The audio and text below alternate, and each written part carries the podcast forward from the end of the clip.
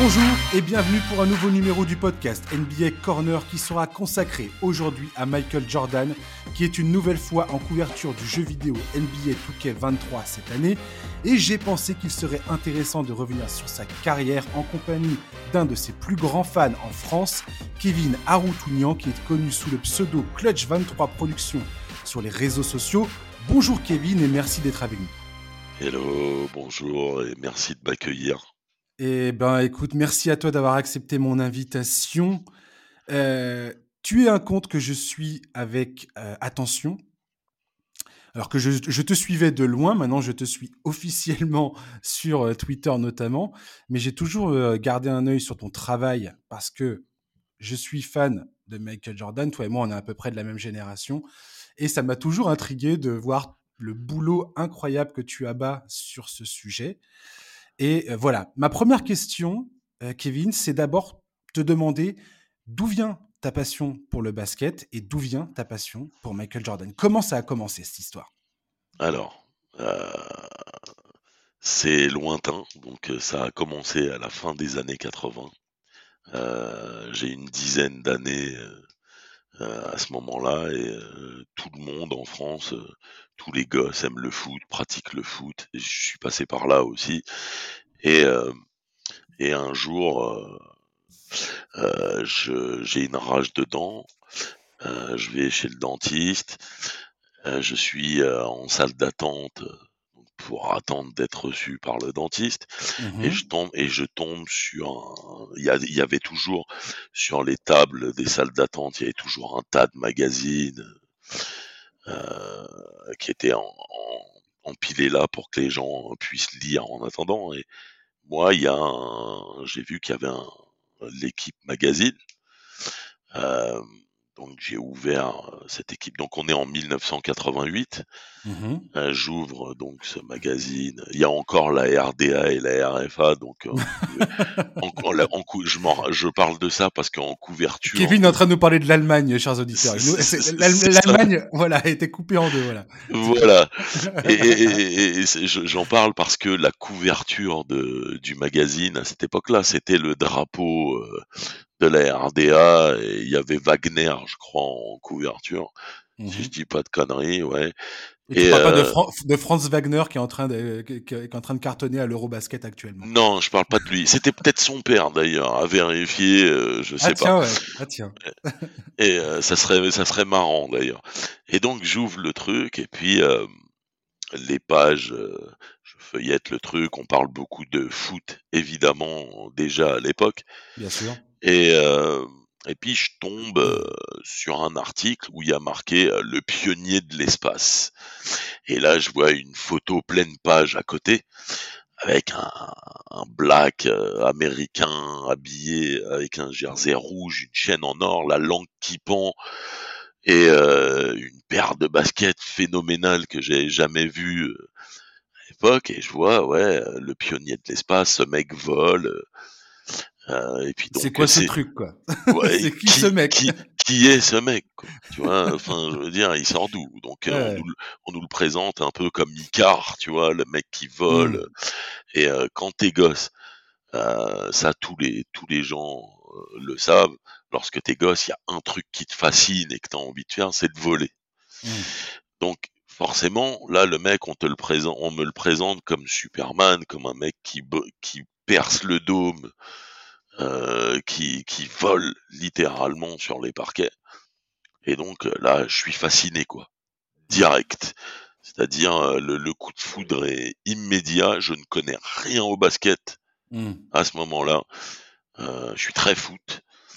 Et, et puis, ouais, je vais commencer à creuser, quoi, avec les moyens du bord, c'est-à-dire la bibliothèque, le tabac pour voir s'il y a des magazines, euh, tu vois. Euh, Est-ce que tu regardes euh, des matchs? Est-ce que tes, tes, parents sont abonnés à Canal Tu fais partie de ces chanceux ou pas encore à ce moment-là? Ah non, moi je fais partie des malchanceux. Ouais, moi aussi. Qui, moi je suis resté longtemps en galère. Je suis, voilà, la raison est que je suis élevé par une femme seule qui avait pas l'oseille à mettre dans un, un, un, boîtier Canal, mais par chance j'avais des potes qui avaient Canal, donc ça permettait de passer des nuits chez les potes yes. et de partager la passion en groupe. Donc voilà, donc en 88, je tombe amoureux de, de Jordan et par extension du basket, puisque je vais commencer à en faire à ce moment-là. Je vais dire à ma mère, maman, je veux faire du basket. Et, et voilà, très vite, les années, les deux années qui suivent, 89, je vais voir mon premier match de basket à la télé. Mhm. C'est un Bulls Pistons en plus. Oh là. Donc, euh, alors là, je peux te Ah, dire t'as que commencé sur les, t'as commencé sur le, un truc de, de, de dingo. ah mais, ah, mais, ah, mais moi, je j'ai adhéré tout de suite. Tu Ah vois, bah, tu c'est-à-dire c'est-à-dire moi, euh, je C'est suis pas match de playoff. Non, non, non, c'était un match de régulière, mais il y a eu une baston. euh, donc, euh, donc- et et, et, et, euh, moi, j'ai adhéré tout de suite. Et curieusement, euh, il y a un antagonisme entre les fans des Pistons et des Bulls aujourd'hui. Je dis curieusement parce que euh, moi, à mon époque, j'adorais les Pistons. quoi. J'étais fan des Bulls, j'étais fan de Jordan, mais euh, ses adversaires, je les adorais. quoi. C'est une très bonne équipe, euh, les Pistons. C'est une euh, magnifique équipe. Ouais, je les adore. Moi, j'adorais, je- j'adorais Larry, euh, j'adorais euh, Ouais. euh, j'adorais euh, j'adorais du Dumars, c'était mon joueur préféré euh, des Pistons. Ça jouait très très bien au basket, les Pistons. On a tendance à oublier ça. Euh, mais euh, Euh, absolument. Donc, tu vois, moi, c'est mon premier match. C'est un Bulls Pistons. Donc, j'ai aimé les, j'ai aimé l'ambiance, le jeu défensif.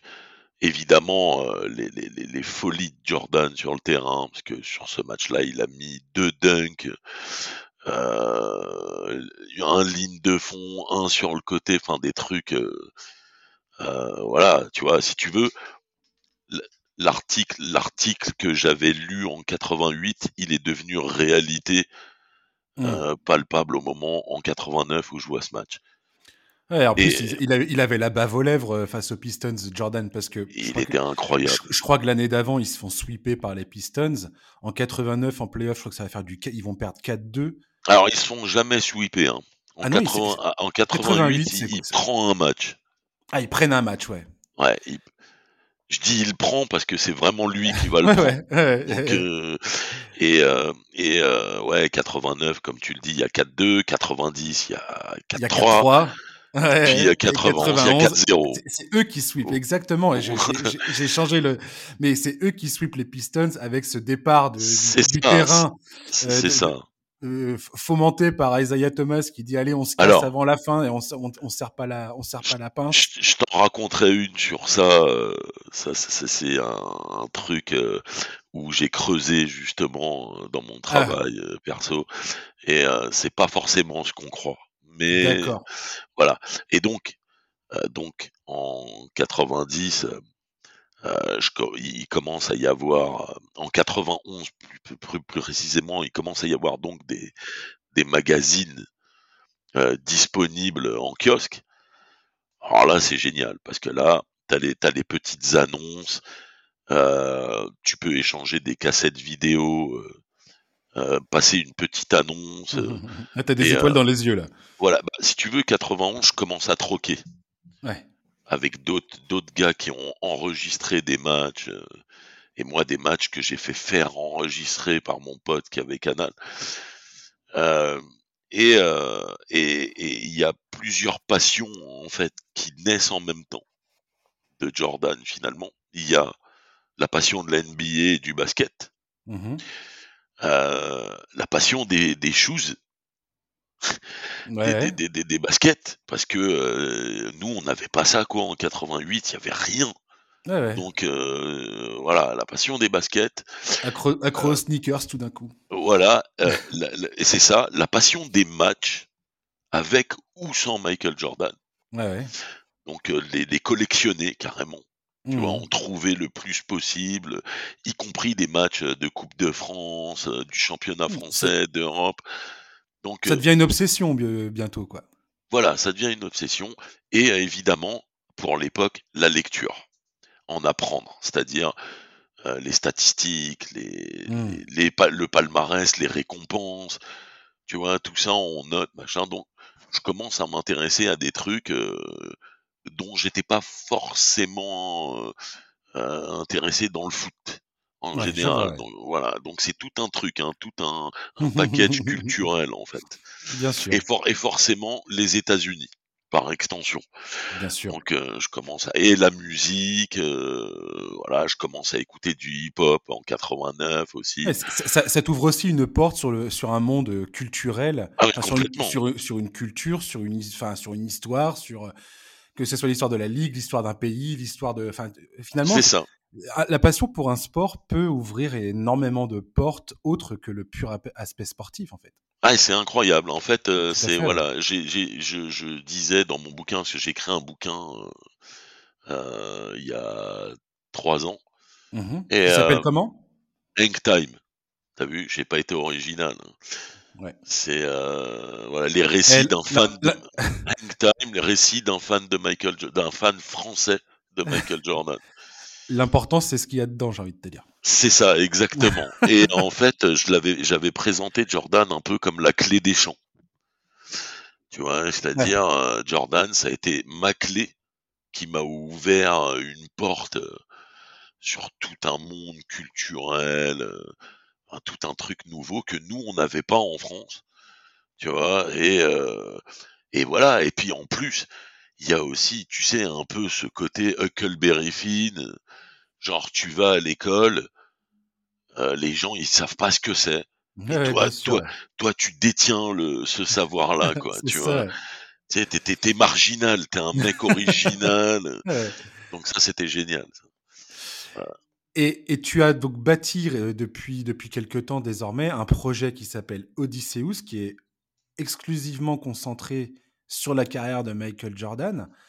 Ouais, Euh, et je voudrais savoir un petit peu, alors, comment tu le, comment tu le présentes ce projet-là? Parce que pour ce projet-là, tu as rencontré, enfin euh, en visio, en visioconférence, hein, mais tu as mené. Et même en, mais je, te, je te coupe, même en vrai aussi. Ouais, ouais, même en vrai, tu as mené une série d'entretiens qui est absolument euh, pharaonique. T'es- t'es- t'es- voilà, tu es, devenu un archiviste du, du joueur.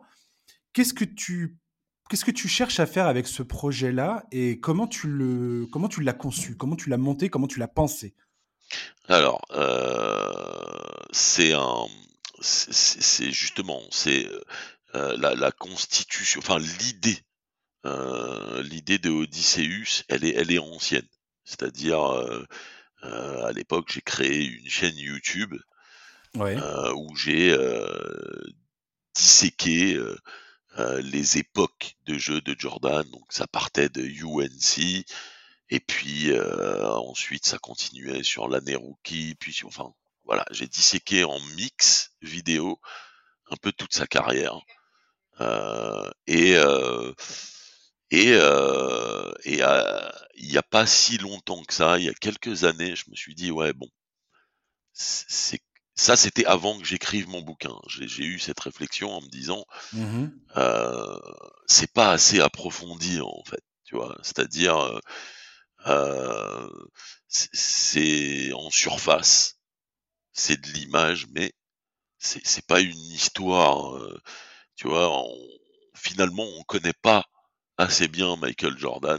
Toi, tu as envie de creuser en fait. Tu as envie Ouais. de creuser pour, euh, pour aller chercher l'essence Malgré, de, qui, ma- de qui il est. Il y a quelque chose qui te manque en fait. Voilà, il y a un truc qui me manque. Et euh, alors, c'est pas faute d'avoir lu les livres de Sam Smith ou de la ZB Mhm. qui sont très complets, très bons, euh, machin. Mais tu vois, il y a, il y a toujours un, il manque une dimension. Il Pour y a une moi- barrière, il y a une barrière que tu que, que as envie de franchir. Voilà, il y a un truc que j'ai envie de franchir. Mhm. Et, et, et, et, euh, et arrive la période du Covid et du confinement total. À partir de ce moment-là, je me suis dit, je vais aller chercher des mecs sur Internet et obtenir des témoignages, en fait. Et, euh, et c'est le confinement qui m'a permis d'obtenir des témoignages, de commencer en fait à en obtenir, parce que les gens étaient chez eux, en fait. Il y avait The Euh, Last Dance sur Netflix. En plus, il y a, en plus, il y a The Last Tout le Dance monde ne parle que de ça. Ouais, ouais. Il y avait l'œil de Sauron qui était euh, sur Michael Jordan, tu vois. Et, euh, et, euh, et je me suis dit, bah, bah, c'est le moment. Tu, on va faire une odyssée à la Homer et tout. Tu vois, l'Iliade, quoi, sur Michael Jordan, et on va démarrer du départ, du commencement. Euh, ce que le The Last Dance ne fait pas finalement, parce que euh, The Last Dance reste sur des euh, sur des acquis, enfin sur des des images et des histoires que tout le monde connaît. C'est un truc mainstream. Je sais que je sais que je vais rien apprendre de The Last Dance, mais je vais me régaler quand même, mais je vais rien apprendre. Mmh. Et donc là, voilà, je me lance ce défi. Ça faisait un moment que ça, ça, ça, ça, ça roupillait dans ma tête. Hein. C'était là et tout. Puis je me suis dit, allez, voilà, tout le monde est coincé à la maison. On va tenter on va essayer euh, d'obtenir des trucs. Donc euh, j'ai le compte LinkedIn pro de ma femme, j'ai les réseaux sociaux, j'ai les machins. Donc euh, et ouais, il y a beaucoup de gens. Et t'as les noms parce que tu connais en, en, en, intéressé à sa carrière, tu, tu sais, tu connais non, bah, les noms qui sont évidents. C'est ça. J'ai vu que tu as interviewé d'anciens joueurs, hein, Terry Cummings, Kendall bah. Gill, des mecs qui ont joué dans la ligue au moment où Michael Jordan était là, était aussi allé chercher des coachs euh, connus, moins connus, des, des, trainers, des mecs qui étaient là pour, euh, mais qui étaient vraiment euh, Alors, côtoyer Jordan d'une bien autre façon, euh, mais plus dans, plus intimement, on va dire. C'est ça. dans son travail de tous les jours, dans, dans sa carrière, euh, mais ils étaient ancrés à, auprès, auprès de lui à ce moment-là, quoi. Alors les voilà, et les, les, les, mes premières tentatives, Hein, ma première tentative, mmh, mmh, je le mmh. dis, hein, c'est Roland Lazenby. Voilà, le mec qui a écrit The Life, le gros pavé sur Jordan. Je me suis dit, autant tenter d'avoir une interview avec lui pour pouvoir discuter plus plus approfondi sur son un bon projet. voilà, tu vois. Et hop, ça match direct, quoi. C'est-à-dire, en moins de deux jours, il accepte. Euh, je lui explique un peu ce que j'ai envie de faire, donc euh, il, est, il me dit c'est super, bon vas-y on va discuter. Voilà, donc euh, au départ par téléphone, puis après en vidéo plusieurs fois, plusieurs sessions, tout. Et donc là il m'a admis que son bouquin il avait dû supprimer 300 pages de contenu parce que l'éditeur voulait la raccourcir. Donc je lui ai dit en gros il y a 300 pages de son histoire que tu n'as pas publié. Il me dit, c'est ça, exactement. et, euh, et, donc, euh, il m'a donné des conseils. Il m'a dit, écoute, euh, moi, les zones d'ombre que j'ai dans mon bouquin, c'est, il me dit, je te conseille de trouver des, des adversaires de Jordan au lycée. Il me dit, trouve des joueurs adversaires de Jordan au lycée. Il me dit, ça, c'est très dur à trouver. Euh, il me dit j'en ai eu très peu. Et euh, il me dit si tu trouves là, il me dit tu vas avoir des anecdotes, des trucs euh, invraisemblables. Et donc t'as, réussi à en trouver combien? Une quinzaine. Dingue. Et, j'en et j'en et, et j'en ai rencontré un donc en vrai pour mon Jordan Tour, le voyage qu'on organise avec Hard Work Association tous les ans, enfin Jordan Tour, on fait le pèlerinage. L'année, Charlotte, Chicago, Washington. Enfin, on fait le pèlerinage et euh, et à cette occasion-là, donc j'en ai rencontré un à UNC euh, qui avait joué contre lui au lycée. Et euh, les trois années du coup, et qui le connaissaient aussi, ils étaient amis parce que tu sais, les villes euh, les, les, les, villes euh, où ils vivaient en Caroline du Nord, c'était des petites villes, quoi. Donc, euh, et elles étaient toutes limitrophes. c'était Wilmington où il a C'était Wilmington, voilà, c'est Wilmington, et, et, toutes les petites villes aux alentours. Donc, le, le, les, les, championnats, tu vois, s'articulaient autour de toutes ces toutes petites villes. Et finalement, c'est un peu comme nous. Euh, quand tu vas voir le quand, quand, quand tu quand tu vois des championnats de judo ou de ping-pong ou machin, tu vois que c'est toutes les petites villes frontalières qui s'affrontent. Donc là, ça fonctionne pareil aux États-Unis. Et là, bon, j'en trouve un. Et euh, quand je, euh, donc je suis les conseils de Roland, euh, je commence à chercher. Alors j'ai des photos de classe, j'ai les j'ai les ce qu'on appelle les les books euh, de lycée parce qu'aux États-Unis ils font des livres ouais, ouais, ouais. les livres sur les classes Donc là, j'ai même le nom de camarades de classe, euh, femmes, hommes. euh, donc je commence, euh, je commence à, à chercher sur Facebook, euh, sur Twitter, enfin c'est un peu sur tous les réseaux euh, possibles et imaginables. Puis ouais, ça, ça porte ses fruits, c'est-à-dire euh, il y a des gens qui commencent à répondre présent en disant bah moi on m'a jamais interrogé sur ça, euh, je serais ravi de te donner des détails, etc. Et puis toi, tu dois être emballé dans ce moment. Ah non mais moi je, moi je deviens fou. moi. Et puis en plus, ils vont, ils vont me servir des, des, des anecdotes, des histoires. Alors, il y a des gens qui m'ont demandé euh, par la suite, hein, donc, euh, comment tu sais si ce qu'ils te disent c'est vrai ou pas? Bah, moi je Ouais. travaille par recoupement. Donc, euh, il y a des témoignages en fait qui se recoupent les uns les autres.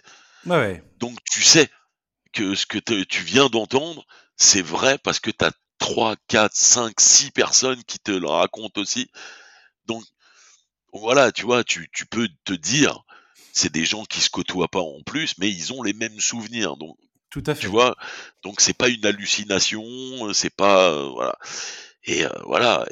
Et, et là, je, je commence à mettre en place. Donc je me dis, c'est trop vaste en fait. Je vais Mm. jamais y arriver en, à, à loger tout ça dans deux heures euh, d'un documentaire euh, vidéo et tout.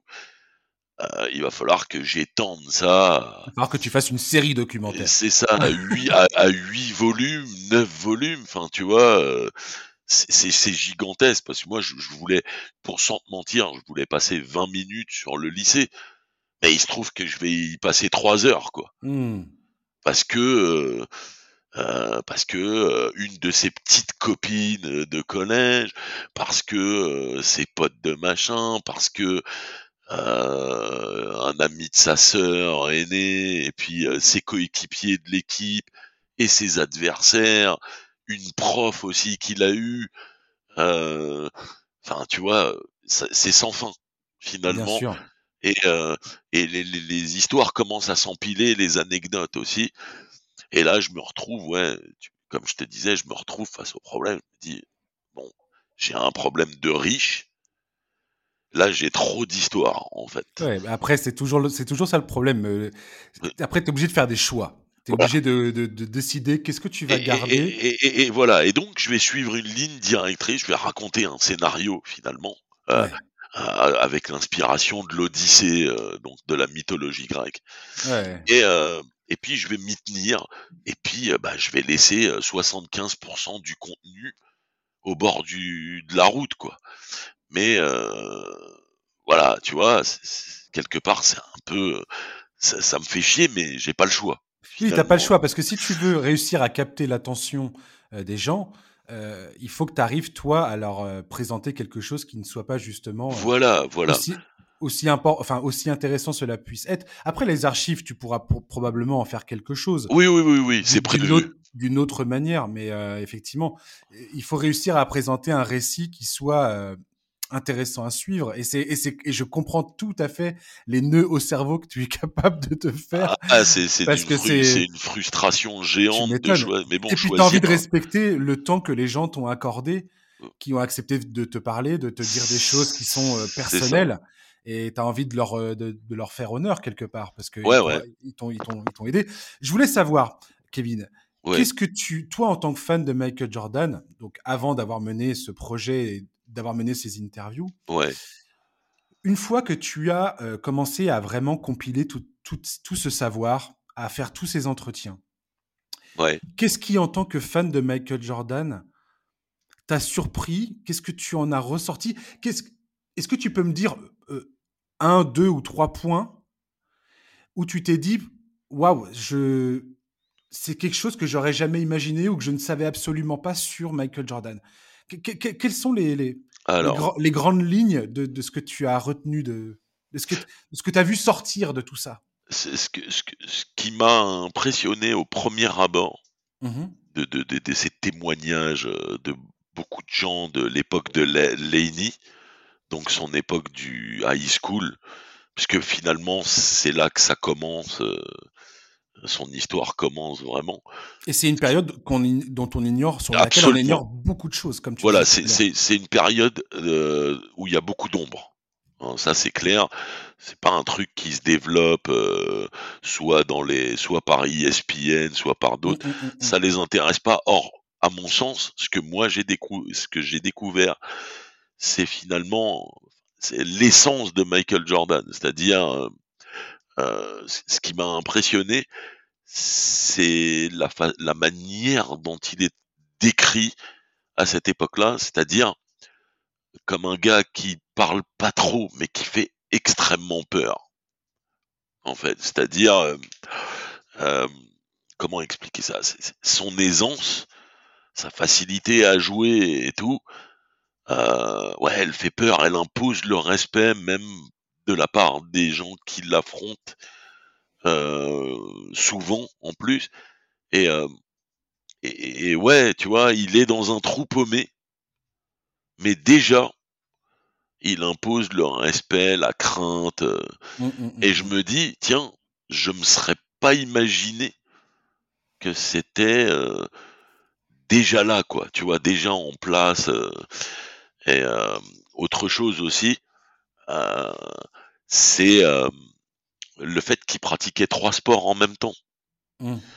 Euh, C'est-à-dire, j'ai eu des témoignages de mecs qui ont joué avec lui au football américain euh, ou au baseball. Et le baseball, donc, c'est son, pro- c'est son, c'est le premier sport qu'il a pratiqué.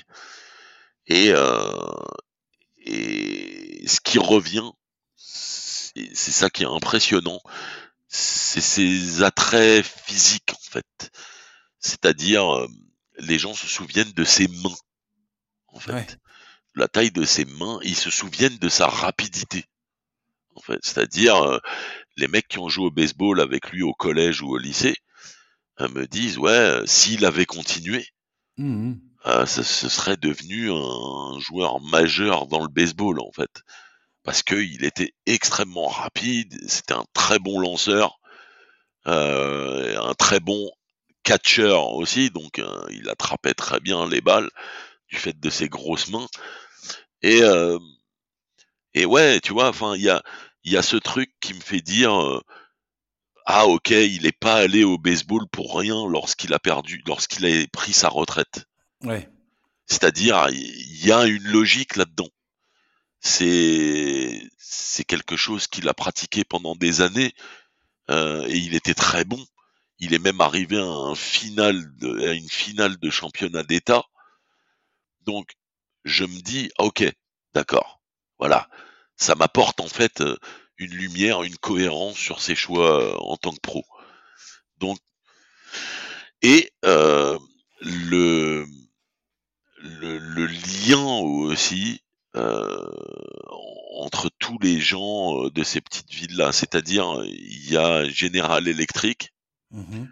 euh, qui est dans la région et il y a absolument tous les papas de ces mecs-là qui bossent ensemble à General Electric en fait. Ouais. Donc euh, tu te dis ouais c'est un monde en fait euh, où tout le monde se connaît. Toutes les petites bourgades vivent grâce à General Electric. Ils s'y euh, côtoient, ils s'y fréquentent. Ils s'y côtoient, ils s'y fréquentent, ils se, ils, se- ils se, ils jouent les uns contre les autres ou avec les autres. euh, Enfin, c'est, voilà, ils vont dans des lycées différents euh, selon que euh, t'as de l'argent ou t'en as pas, ou tu vois, parce qu'il y a, il y a ça aussi à Ouais, prendre ouais. en considération. Et, et tu te dis, ouais, tu découvres qu'il y a un respect incroyable à son égard euh, des gens qui l'ont connu à l'époque, quoi, en tant que gosse. Est-ce qu'il a euh, déjà, est-ce qu'il a déjà à l'époque euh, un truc qui va devenir presque, on va dire, un, un- un de ses traits, son côté im- impitoyable avec ses coéquipiers, son, il est exigence extrême. Mais est-ce qu'il a déjà cette éthique de travail Moi, je me souviens de toutes les lectures et de toutes les, toutes les vidéos que j'ai pu voir de Michael Jordan. C'était toujours sa volonté de travailler alors, et de, et de bosser, de bosser, de bosser j'ai euh, trouvé la réponse. J'ai trouvé la réponse à cette question euh, parce que j'ai eu la chance, en fait, d'interviewer son coach de baseball. Donc son premier coach, euh, celui qui l'a coaché dès l'âge de 8 ans. Alors, il, malheureusement, il, il, il nous a quittés par la suite, donc j'ai vraiment eu de la chance de l'avoir. Il était assez vieux. Hein. Et euh, euh, alors, c'est un, c'est un, un ancien du Vietnam. Euh, c'est un coach qui a, qui a coaché d'une main de fer son équipe de baseball et euh, et euh, si t'étais si t'avais un pli euh, qui allait pas sur ton vêtement, tu, tu dégageais de l'entraînement. Vieille école. ouais, la, la très vieille école, très Ouais. militaire en fait. Ouais, je vois. ouais. Et il y a, et il y a une anecdote qui est extraordinaire qu'un de ses, qu'un de ses camarades d'équipe m'a raconté.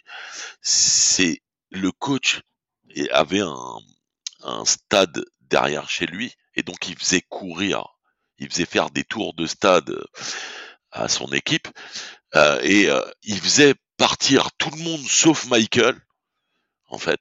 Donc il prenait de l'avance, les mecs ils partaient. À Michael, il lui donnait une ceinture en cuir et il expliquait à l'équipe, là, il va vous courir derrière. Et ceux qui va rattraper, il a le droit de les fouetter, en fait. et, euh, et donc, le mec, il me raconte, il me dit, on, vache. essa- et- et on essayait de courir le plus vite possible, Ouais, parce que lui, il avait pour euh, consigne de nous fouetter, et il m'a dit, il le faisait avec plaisir, quoi. C'est-à-dire, il était motivé Il a à un le côté faire. sadique en fait. Ça t'es a côté sadique. Il, et il me dit, il était tellement rapide Bah ouais. qu'il arrivait à nous rattraper. Et d'ailleurs, son surnom euh, dans l'équipe, c'était Rabbit.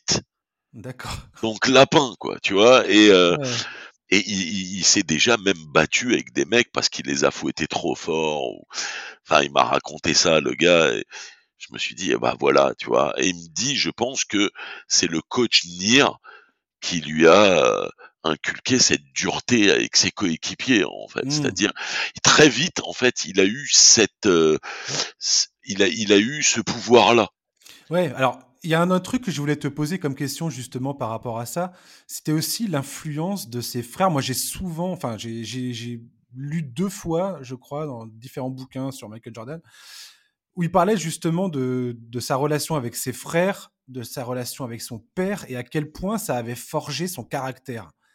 Et est-ce que tu as réussi à trouver des informations là-dessus aussi, sur, ce- sur ce- ces rapports familiaux?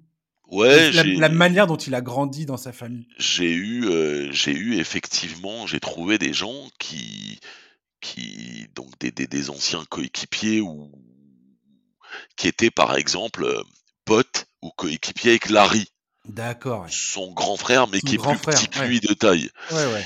Et euh, c'est marrant parce que tu le retrouves même au niveau NBA, ça. Des joueurs qui sont devenus des joueurs NBA. Par exemple, Chucky Brown, il connaissait, il a joué euh, avec Larry, quoi. Et en fait, tu, tu, tu te rends compte qu'il y a beaucoup de monde qui connaissait Larry euh, parce que il avait apparemment une détente phénoménale et que sur les euh, sur les playgrounds, il dunkait quoi Hmm. malgré sa petite taille et tout. Donc euh, lui, c'est pareil, tu vois, il avait sa petite réputation et tout ça. Et je pense que ça mettait la pression à Mike, ouais. C'est-à-dire, euh, enfin, ça a mis la pression à Mike jusqu'à ce qu'il soit senior au lycée. D'accord. Parce que cet été-là, il a pris 10 cm. Euh, il a plus jamais eu la pression euh, vis-à-vis de ça, en fait. C'est-à-dire, euh, ça c'est pareil. J'ai recoupé pas mal de témoignages qui me disent que entre la première et la terminale, c'est devenu un monstre, en fait. D'accord. Donc, euh, donc voilà. Donc ouais, effectivement, tu vois qu'il y a euh, son frère, particulièrement son frère Larry. euh, Il y a beaucoup d'histoires où il est inclus. euh, les gens de l'entourage à Jordan le connaissent beaucoup aussi. Il a des faits d'armes sur les playgrounds. Euh, voilà, tu vois. Il a joué dans l'équipe réserve de Caroline du Nord State. euh, Enfin, oui, voilà. Bon, il n'a pas eu la chance du petit frère, mais bon, euh, c'était un mec respecté pour son basket. Ouais. Déjà, donc, euh, donc on, vo- on voit que ça a influencé euh, MJ probablement d'avoir un frère avec de la détente qui met des dunks. euh, ça a dû le motiver. Et euh, et il n'y a pas eu tellement de rivalité finalement. Elle n'a pas eu le temps de s'installer puisque Mike est devenu vraiment très fort. Et euh, par contre, il y a eu un accompagnement, c'est-à-dire quand il a fait sa première tournée Nike en 85 en Europe, Mmh il est venu avec Larry, quoi. Ouais. Et, euh, et que ça soit les Français qui étaient à la CBB ou ou les Anglais ou les Italiens, dont euh, Oscar Schmidt euh, d'ailleurs, qui l'a rencontré à ce moment-là, me parlent tous de son frère en fait. Ouais, Ouais, il était marrant. là avec Larry. euh, et donc euh, ouais, c'est marrant et tu te dis qu'il y a eu une très bonne entente finalement et pas une aussi grosse rivalité que ça. Ouais. Qu'est-ce qui, qu'est-ce qui, selon toi, démarque Michael Jordan euh, en- par rapport aux autres joueurs? Quand tu as vu ce mec-là, parce que comme tu dis tout à l'heure, tu es devenu fan NBA, tu étais fan de Michael Jordan. Aujourd'hui, quand tu dois expliquer pourquoi il se distingue du, du- pourquoi il sort du lot, qu'est-ce que tu qu'est-ce que tu expliques Qu'est-ce que tu racontes? Et, à, à- à la vue de aussi tout ton travail justement de, rencontres et de témoignages que tu as que tu as reçus. Bah, ce qui, quand j'ai regardé Jordan jouer pour la première fois, ce qui m'a sauté aux yeux en tant que gamin, c'est cette impression de voler, Hmm. de de légèreté, de fluidité, euh, de, gra- de grâce. Euh, cette impression. Et finalement, ce qui m'a plu et ce qui le démarquerait peut-être de tous les autres, c'est que c'est pas un sportif, c'est une ballerine en fait. Ouais. C'est-à-dire, euh, alors que on sait tous les deux en parlant que c'est, c'est- il faut être athlétique de fou pour faire ce ouais. qu'il fait. Mais le paradoxe, c'est que c'est pas cette impression-là qui donne. Non, ce qui donnait comme impression, c'était une impression de légèreté, quoi, une plume, quelqu'un qui fait. reste en l'air. Et Et, pour- je l'ai pas, et je l'ai pas retrouvé chez un autre joueur. Hmm. J'ai adoré ouais. voir, j'ai, adoré voir Kobe, mais Kobe m'a pas donné cette impression-là. Ouais, ouais, je vois ce que tu veux dire. Il y a un truc qui m'a qui m'a qui m'a toujours sauté aux yeux avec Michael Jordan et quand j'ai préparé cette émission, je suis retombé sur euh, sur euh, il y a deux choses que je voudrais te dire par rapport à ça et, et ce que tu es en train de dire là. C'est euh, Bobby Knight, son coach euh, pour le team USA en, lors des JO de Los Angeles en 84, qui parle justement de ses capacités athlétiques complètement dingues. Il dit voilà, c'est c'est le mec, il est rapide, il saute plus haut que tout le monde, il est incroyable. Et il va dire également un autre truc qui, pour moi, distingue vraiment Michael Jordan pour le coup du reste, c'est sa maîtrise des fondamentaux. Des fondamentaux que euh, Jordan, après, tu, me dis si je dis une bêtise, mais Jordan a souvent euh, crédité Dean Smith, son coach à, North Carolina, pour euh, avoir été très, très. avoir insisté énormément sur cette maîtrise des fondamentaux. Et quand tu vois Michael Jordan jouer, comme tu dis, tu as l'impression de voir des mouvements d'une fluidité et d'une grâce absolument. c'est du jamais. Enfin, ouais, c'est moi j'ai jamais retrouvé ça sur un terrain, clairement. J'ai jamais retrouvé cette beauté du mouvement du corps en l'air. Et si tu regardes après les, appuis, le travail d'appui, parce que le basket c'est beaucoup ça, c'est beaucoup un travail d'appui. Quand tu regardes sa façon dont il a de bouger ses jambes, de placer ses appuis, de comment il prend le dessus sur ses adversaires en, plaçant son corps, son, son fameux fadeaway, en fait, il y a une maîtrise, cette combinaison chez lui des, des fondamentaux basket et de, ses, de, ses, de, ses, de son incroyable aptitude athlétique. C'est cette combinaison-là qui, pour moi, est unique, unique en son genre, en fait. Ouais, c'est alors et il y a, il y a- ouais, c'est je valide totalement ce que tu dis. Et il y a euh, aussi euh, l'aspect du travail. C'est- Je m'explique sur ça, hein, justement pour les fondamentaux. Ouais. Euh, Jordan, par exemple, euh, un mouvement qu'il maîtrisait à la perfection, euh, autre que le fadeaway, c'était le reverse layup. Ouais. Alors, le reverse layup, donc quand j'ai parlé avec le coach Ville, donc qui était assistant de Dean Smith, Mhm. il m'expliquait que euh, Jordan, il pouvait passer une journée entière à faire des reverses main gauche, main droite Beau, c'est ça, en fait. à l'entraînement. Ouais. Et il me dit tout ce que les fans pensent qui est improvisé Ouais. sur un parquet, ce sont des choses qu'il a travaillé pendant des heures, des heures, des heures. Sans relâche. Et, sans relâche, et notamment les reverse ou euh, les, les, les, les, trick shots ou les circus shots. Euh, ce sont des trucs qu'il a énormément bossé finalement. Et ça ne vient pas forcément à la tête de n'importe quel basketteur de s'entraîner sur des mouvements comme ça. Mmh. Et, lui, il l'a fait en fait, et parce qu'il était conscient de ses aptitudes, et euh, donc il, il, a vachement travaillé quoi ces trucs-là, et, et ça, tu compiles ça avec des fondamentaux, euh, euh, une grâce, ouais, il, il, est incomparable, c'est-à-dire il travaille trop, il a, il lui a été donné des aptitudes physiques qui sont pas des aptitudes données à tout le monde. Euh, il a des mains, ça, ça revient souvent. Il y a beaucoup de gens qui m'ont dit, c'est plus des mains qu'il a, c'est des planches. C'est ouais, non, mais c'était un truc de fou quoi, ses mains. Et euh, tu vois, tu, tu mixes. Me, tout me dis pas, me dis pas, Kevin, que t'avais pas le truc avec euh, le, le, le les comment dire, le, les, ses mains sur un. Tu sais, t'avais des magazines qui faisaient ça. Ils mettaient et tu pouvais mettre tes mains sur ses mains et tu voyais bien que le mec, ses, ses mains, c'était c'était dix fois les tiennes, quoi. C'était ah, un ogre, en fait. Hein, et, euh, et euh, mais du coup, tu comprends mieux euh, certains aspects. C'est en fait, c'est un. Je, je, vais reprendre un, une interview de Kobe Bryant qui explique ça très bien, euh, qui dit voilà, j'arrive, j'ai pas les plus grandes mains. Donc il va falloir que je muscle mes mains. Il dit je suis rapide, mais je suis pas le plus rapide. Donc il va falloir que je travaille ça. J'ai une bonne détente, mais j'ai pas une détente extraordinaire. Donc il va falloir que je travaille ci et ça et ça. Finalement, tout ce qu'il a cité, c'est-à-dire tout ce qu'il a essayé de compenser Kobe, c'est des trucs que Jordan avait, quoi.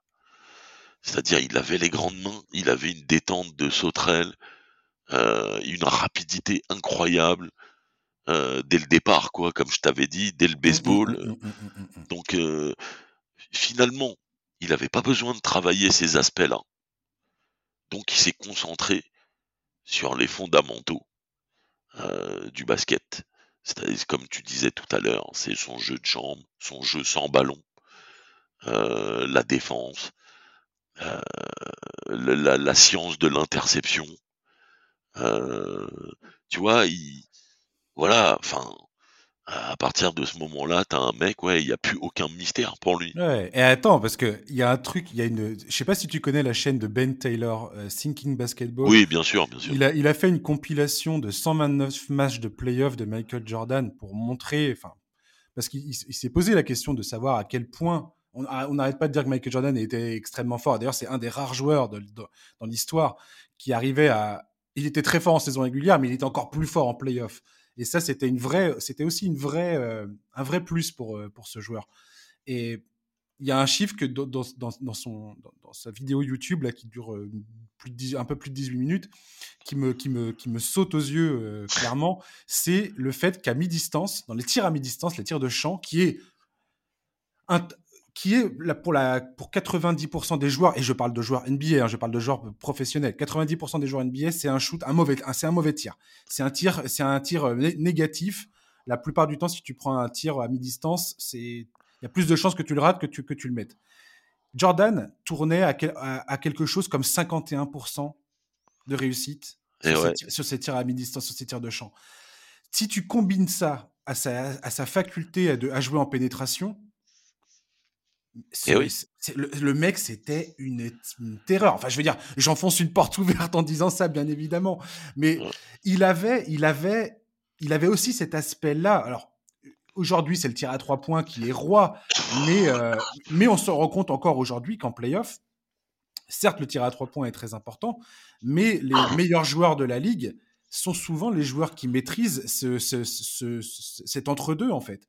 Euh, entre la pénétration et le tir à trois points, c'est le jeu intermédiaire. Et Jordan était sans, sans commune mesure le maître absolu de ce jeu-là. quoi. C'est ça, voilà, le jeu, le in-between, euh, Ouais, c'est ça. comme disaient certains joueurs NBA, donc ça revient, tu vois, dans les interviews. Euh, c'est euh, The Master of In-Between Game. Ouais. C'est ce que les mecs me disent, tu vois. C'est c'est c'est ce que, par exemple, c'est ce que Oscar Schmidt m'a dit. Tu vois, il m'a dit ouais, Jordan, il maîtrise le in-between game parfaitement. Sur, Oscar sur- Schmidt, qui est, ouais, qui est une légende du, du- basket absolu. euh, le, le, le mec qui a le scoré le plus euh, dans l'histoire. Voilà, joueur de l'équipe du, du Brésil, euh, légende du basket international. euh, Hall of Fame, voilà, enfin bref. Voilà, la totale. Peu- Je sais- plus combien, euh, 47 000 points marqués. Enfin bon, Ouais, voilà. euh, ouais, c'est-à-dire presque 10 000 points de plus que Karim. Donc euh, ça laisse ça laisse songeur quand tu même. m'étonnes. tu vois, ça laisse songeur. Mais euh, oui, tu vois, enfin, le, comme tu le dis si bien dans les interviews, euh, notamment de joueurs NBA, c'est ce qui ressort aussi. Euh, on me parle souvent du in-between game, euh, donc euh, ça maîtrise de l'entre-deux en fait. Mm, mm, mm. Et euh, ce qui en fait un joueur euh, très particulier. Oui, Parce, complètement. ouais. parce, parce que euh, les autres, à son époque, ils sont très spécialisés. Et lui, il est euh, entre deux façons de faire. euh, euh, et c'est pour ça aussi que je suis d'accord avec euh, Pat Riley ou Phil Jackson qui disent qu'aujourd'hui, euh, il, il maîtriserait sans problème le 3 points, le machin. euh, parce que et puis les fautes faites sur lui et- J'ai j'ai re- j'ai retrouvé un morceau d'interview de Michael Jordan qui parle de ça après ses 6-3 points à- euh, face aux Blazers. Je crois que c'est à ce moment-là, ou c'est peut-être un autre, lors d'un autre match, je sais plus. Oh, merde, je sais plus, tiens. Mais oui. je, je me souviens d'avoir euh, d'avoir vu. euh, en fait, on- il pose, le journaliste pose la question à Michael Jordan en lui, disant mais, mais pourquoi vous vous faites pas plus ça? Et il dit bah euh, souvent quand on tire à trois points, euh, j'ai remarqué que moi j'avais tendance à, à ensuite me poster derrière la ligne et à attendre qu'on me file le ballon pour pouvoir shooter à trois points.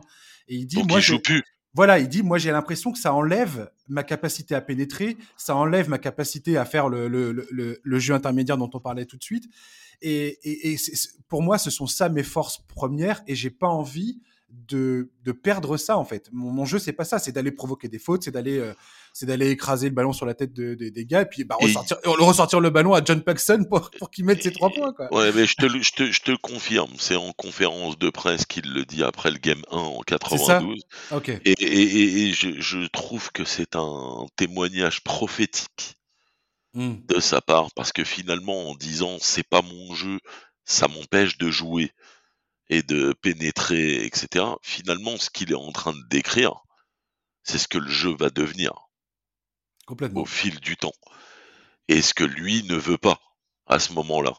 Et, qui est, et qui est encore vrai aujourd'hui, comme je viens de te le dire. Moi, je- enfin, en tout moi, euh, pour l'instant, j'en reste absolument persuadé. L'im- L'importance du 3 points, je, je ne la nie pas. Elle est évidente et euh, n'importe qui qui dirait le contraire, euh, bah, je, je l'écouterai plus parce que c'est n'importe quoi. C'est évident que c'est extrêmement important, mais on voit également aujourd'hui que si tu n'es pas capable de jouer on a bien vu avec les Rockets qui ont poussé le délire euh, le plus loin possible, à savoir on, on fait que des lay-ups et des tirs à trois points, ça ne, ça ne fonctionne pas. Si tu n'es pas capable de faire comme un mec comme Kawhi Leonard, euh, LeBron James a fini par savoir le faire. euh, Stephen Curry le fait, quoi qu'on en dise. Euh, Stephen Curry ne prend pas que des trois points non plus. Il Non, est non, il a, capable, un- de, il est il a capable un de tirer à bon, il, distance. Il a un très bon in-between game aussi. Exactement. Et, et- et je reste persuadé que les meilleurs joueurs de la ligue sont les joueurs qui sont capables de maîtriser ce jeu-là. En playoff, tu es obligé parce que les défenses sont tellement fortes Mais oui, c'est resserré. que tu, que tu ne peux plus marquer bientôt à l'intérieur sans te faire euh, rentrer dedans. Et à trois points, ils verrouillent tout puisque c'est tout sauf des trois points.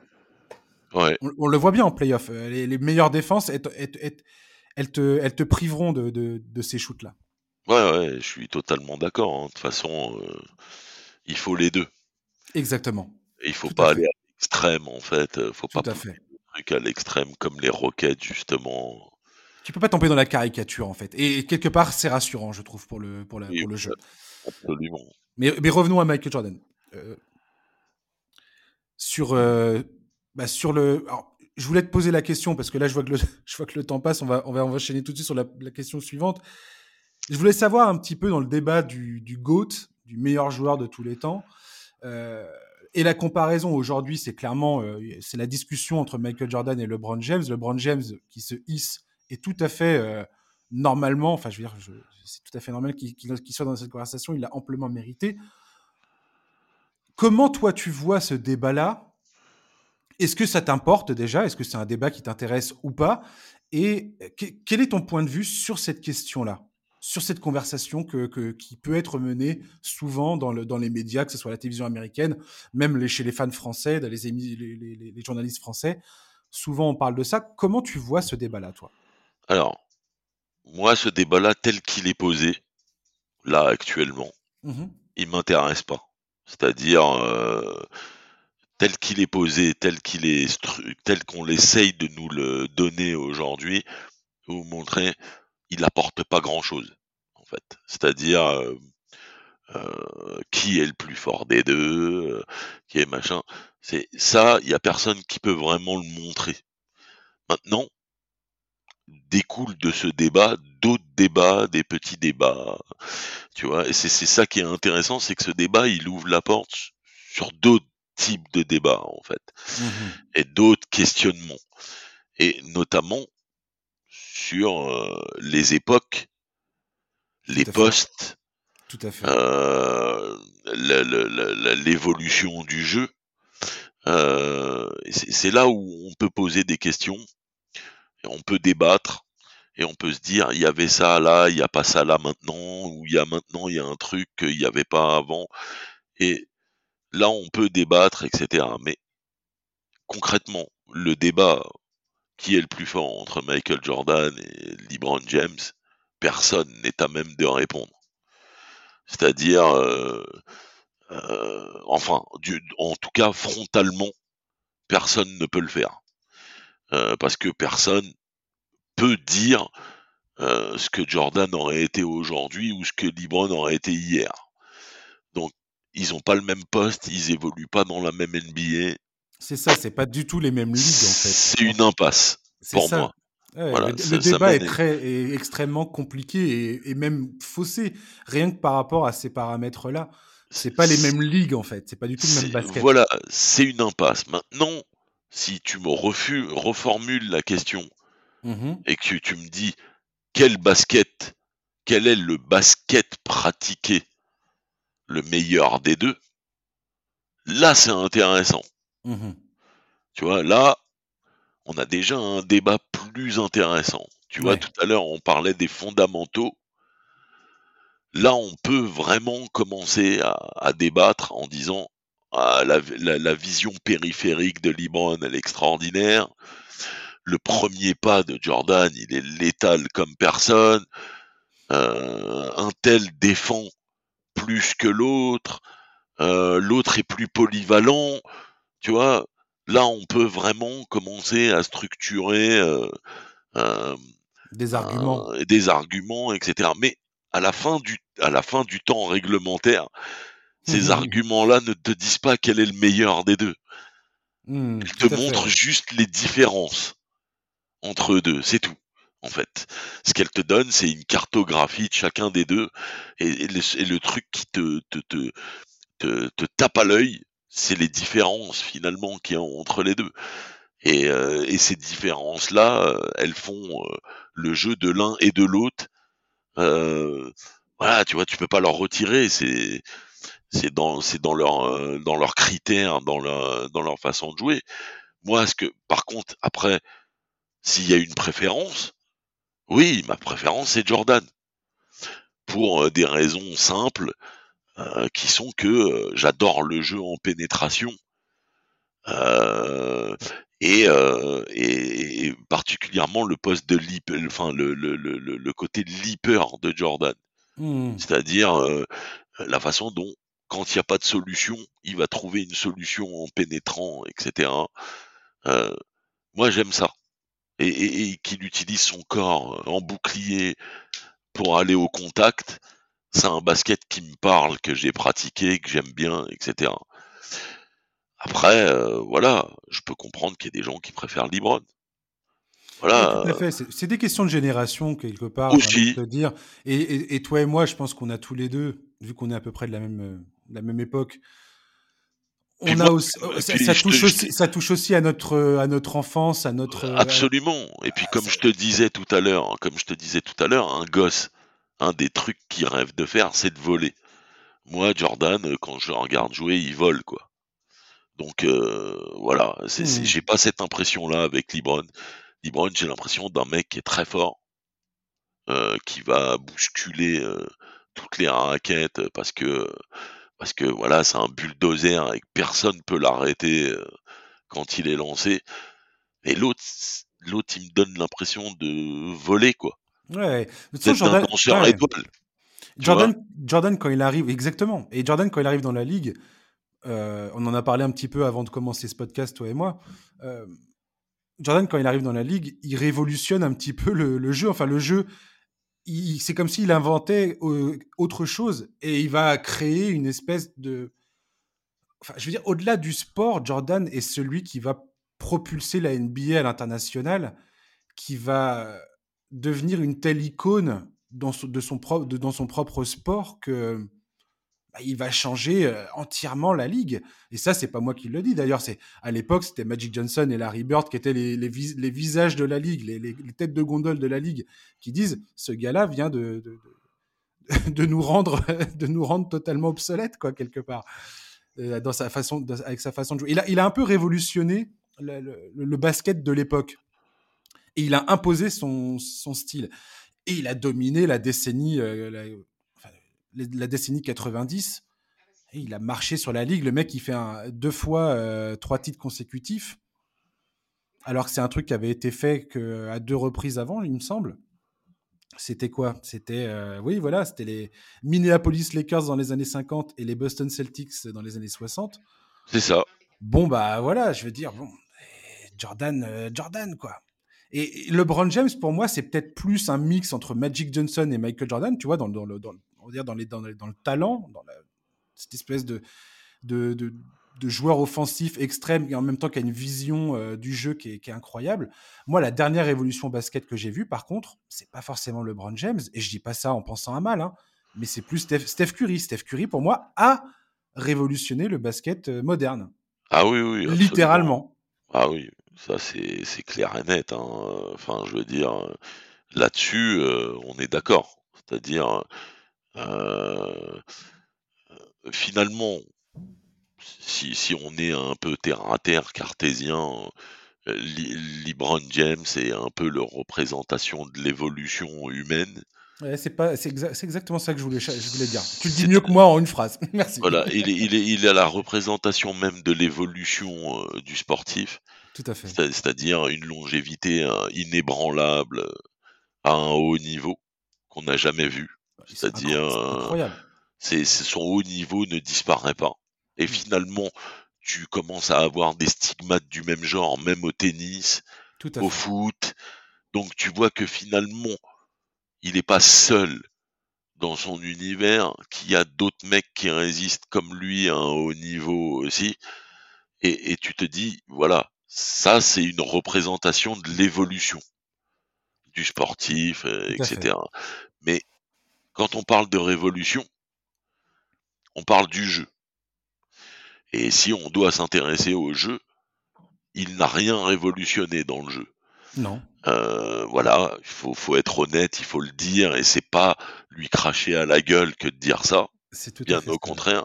Mm. Mais en revanche, oui, Steph, oui, il a révolutionné le jeu parce que il y a, il y a des, il y a des, des, des schémas tactiques qui ont été réfléchis, tu vois, des façons de jouer qui ont été créées parce qu'il joue comme il joue et qu'il est ce qu'il est. Donc voilà, Steph, c'est ça. C'est-à-dire un, un bon.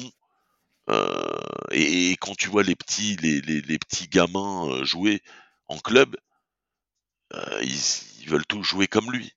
C'est ça. ouais. Donc c'est là où tu vois euh, le- le- la révolution. À l'époque où Jordan il est arrivé, tout le monde a essayé de reproduire ses gestes. Bon, personne n'y arrivait, ça c'est un autre débat. Tu pouvais au moins sortir la langue. Ah, exactement. Euh, et, et, voilà, tu pouvais sauter la langue, utiliser un trampoline pour dunker. ou baisser les paniers, moi je faisais ça. Ou, ouais, voilà, ou baisser les paniers. Je donc, mettais les paniers euh, en taille poussin, comme ça. C'est ça, mais le truc incroyable avec Steph, c'est qu'il peut être copié par tout le monde. Ouais, complètement, ouais.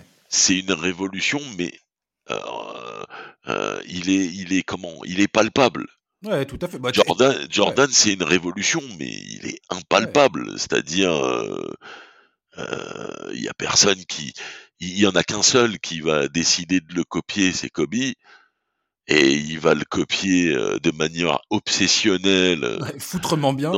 et foutrement bien parce que parce que ouais ouais. Et puis t'as tous les et puis t'as tous les enfants d'MJ.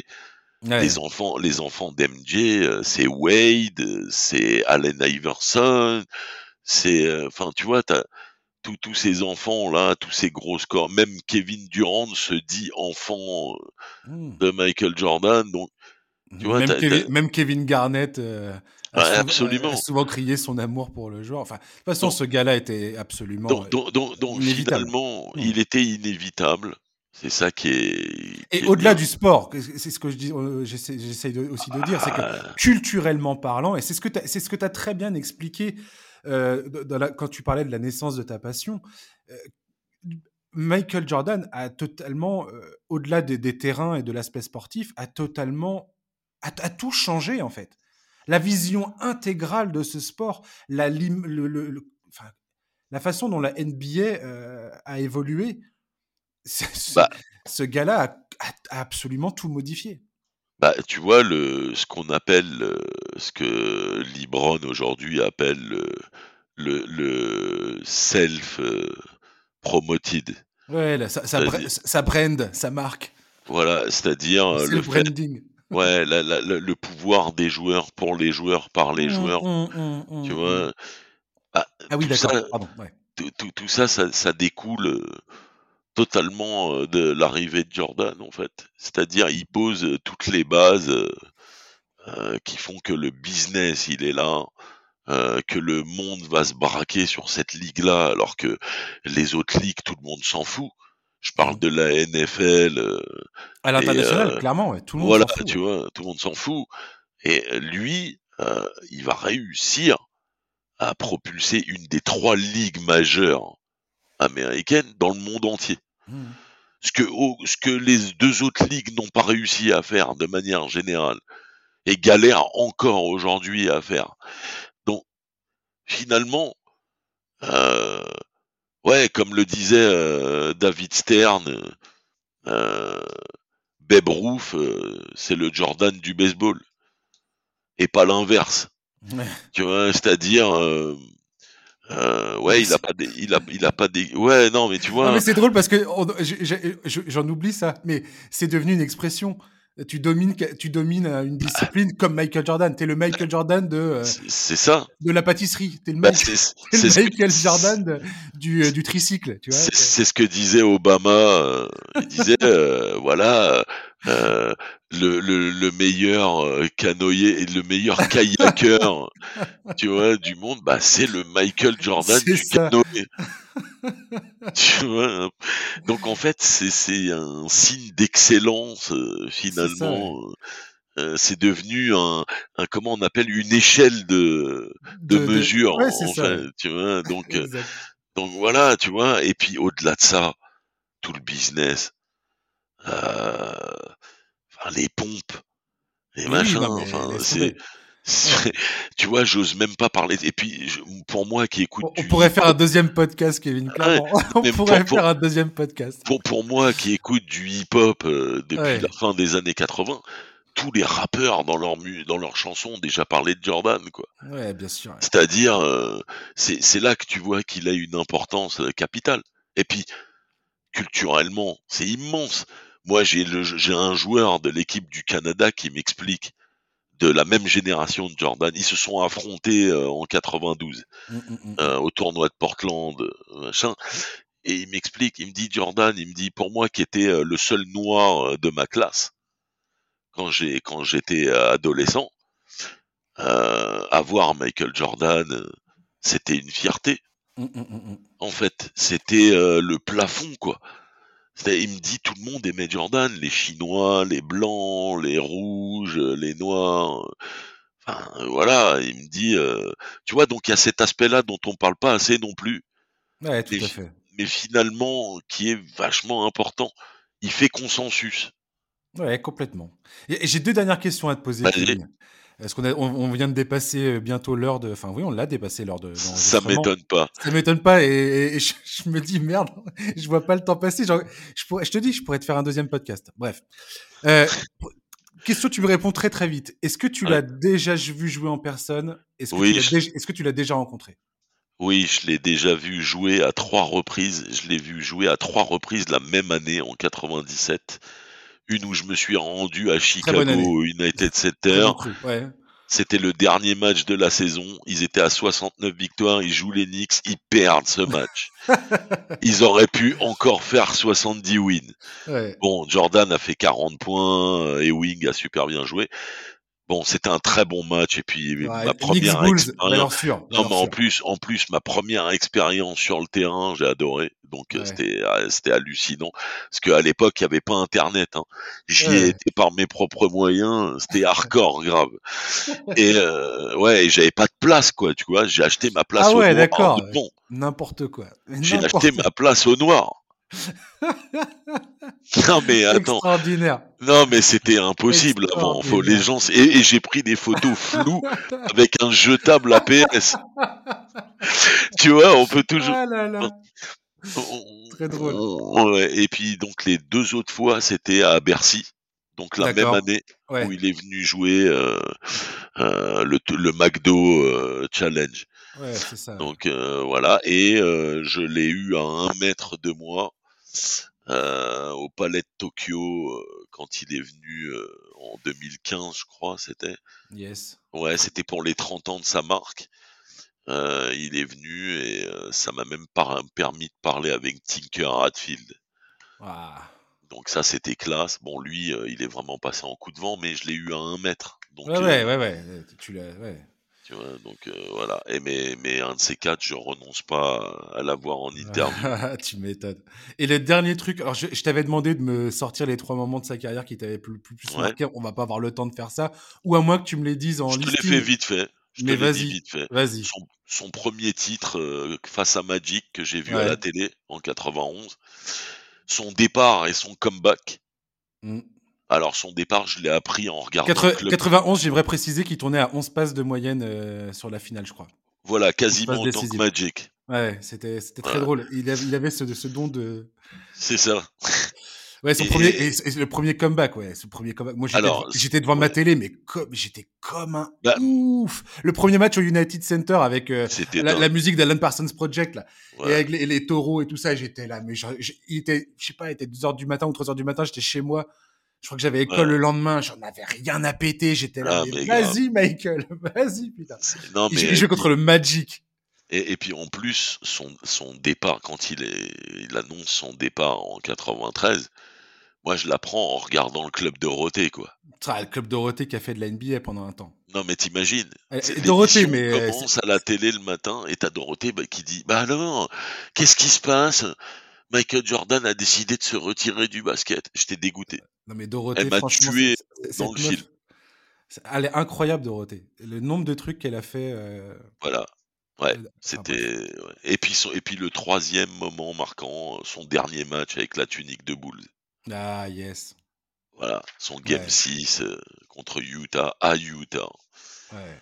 Et puis le, le bras tendu Ouais, moi, le, le truc qui m'impressionne le plus, toujours sur cette scène, alors le, le shoot, évi- évidemment, hein, parce que c'est une œuvre d'art, quoi. C'est le truc, c'est c'est n'importe quoi. Enfin, je veux dire, tu peux, tu peux même pas écrire un, un scénario mieux que ça. Mais l'interception qu'il fait dans les mains de Karl Malone, Elle est la, folle. la- la lecture du jeu qu'il a à ce moment-là, où il, il décide de pas suivre, je crois que c'est Arnachek qui, euh, qui, qui, qui déboule sur l'autre, sur le, il va de l'autre côté pour justement enlever Jordan et faire, un- il y a un contre un avec Malone et Rodman.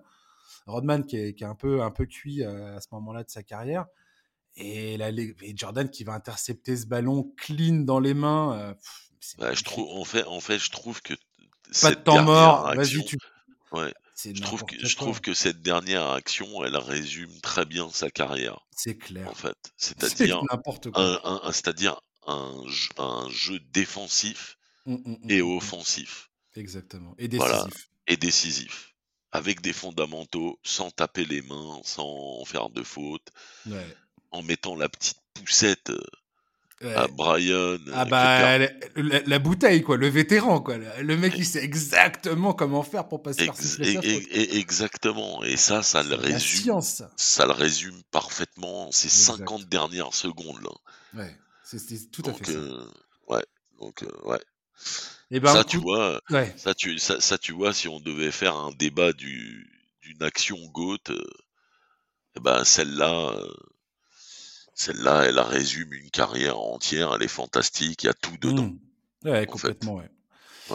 En tout cas, j'invite, j'invite toutes les personnes qui voudraient apprendre, en apprendre plus sur Michael Jordan, à suivre tes travaux euh, sur les réseaux sociaux, sur Internet, franchement. Euh, et merci, Kevin, d'avoir été là. J'ai passé un excellent moment en ta compagnie. ah bah, écoute, je te remercie aussi, c'était génial. Voilà. Et bah, j'espère qu'on aura l'occasion de, de, se reparler, de voilà, de, on, se je, vois qu'il y a encore la place pour faire d'autres trucs. On peut faire un autre, euh, un autre podcast, mais euh, il y a plein de, plein de sujets à aborder là-dessus. Ouais, on fera un truc plus spécialisé. Carrément, ça marche, avec grand plaisir. En tout cas, merci encore. Bah, merci à toi. Yes, chers auditeurs, merci de nous avoir écoutés. J'espère que vous avez passé un bon moment, aussi bon que moi je viens de, vivre. Et euh, voilà, on se retrouve la semaine prochaine pour un nouveau numéro du podcast. Passez une bonne fin de journée, un bon week-end à la semaine prochaine. À ciao, bye bye.